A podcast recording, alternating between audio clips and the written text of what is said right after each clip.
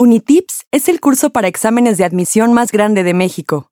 Mediante nuestra plataforma, hemos ayudado a miles de aspirantes a ingresar en las preparatorias y universidades más importantes del país. Te acompañamos paso a paso en tu preparación para que puedas quedarte en la universidad y carrera que quieras. Disfruta de la siguiente lección. Lección 3. El arte en México 3. En esta lección nos concentraremos en las principales corrientes y representaciones artísticas que se llevaron a cabo tanto en el México independiente como en el México revolucionario y el México contemporáneo. México independiente. En el año de 1810, México inició la lucha por su independencia y por lo tanto se comenzaron a establecer sus nuevas bases políticas, económicas y culturales. El arte, por su parte, fue marcado por la época y por las corrientes artísticas que llegaban de Europa.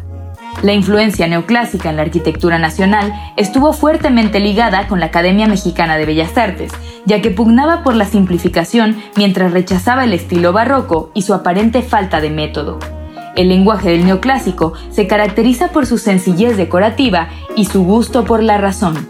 Los temas religiosos fueron sustituidos por columnas y sobrias balaustradas.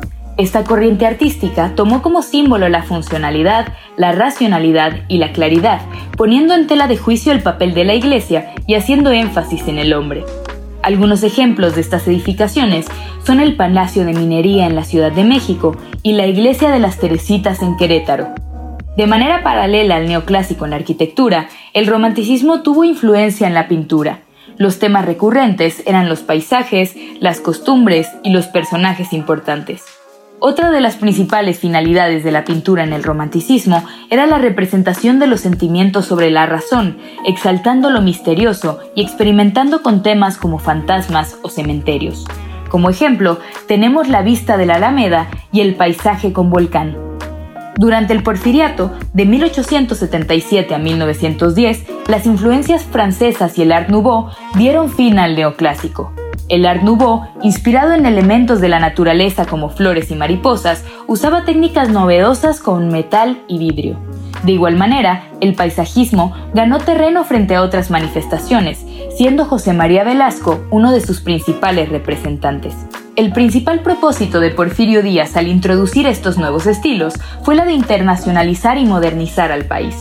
Los edificios más representativos de la época fueron el Palacio de Bellas Artes, el Palacio Postal, la Columna de la Independencia y el Domo del Gran Hotel de la Ciudad de México. México Revolucionario. El arte de la época de la Revolución Mexicana brilló debido al movimiento muralista, el cual logró revalorizar gran cantidad de elementos de la cultura mexicana. El muralismo buscaba crear una nueva identidad nacional, glorificando el triunfo de la revolución y redefiniendo la sociedad mexicana al mezclar su pasado indígena con el sincretismo español. Un rasgo muy característico de este movimiento fue que se plasmó mayormente en edificios públicos.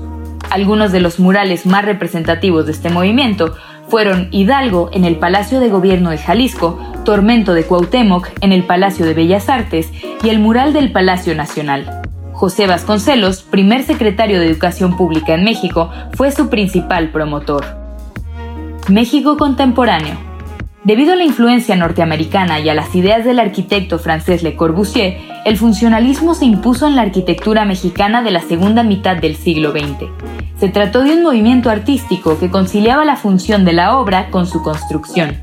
Se caracteriza por sus formas cúbicas en losas, columnas y muros, así como por la simetría y los grandes ventanales. Se utilizaron materiales como el tabique y el concreto para estas edificaciones. Existe una gran cantidad de edificios destacados del funcionalismo en México. Algunos de ellos son los edificios del campus central de Ciudad Universitaria, de los cuales sobresale la Biblioteca Central y la Torre de Rectoría. También tenemos como ejemplo la arquitectura de Ciudad Satélite y de la Escuela Normal de Maestros indica correctamente si es verdadero o falso. 1. La influencia barroca está fuertemente ligada a la Academia Mexicana de Bellas Artes. 2. El lenguaje del neoclásico se caracteriza por su falta de método. 3. El romanticismo intentaba exaltar la razón y negaba la representación de los sentimientos. 4. Los edificios más representativos del porfiriato fueron las torres de Ciudad Satélite y Ciudad Universitaria. 5.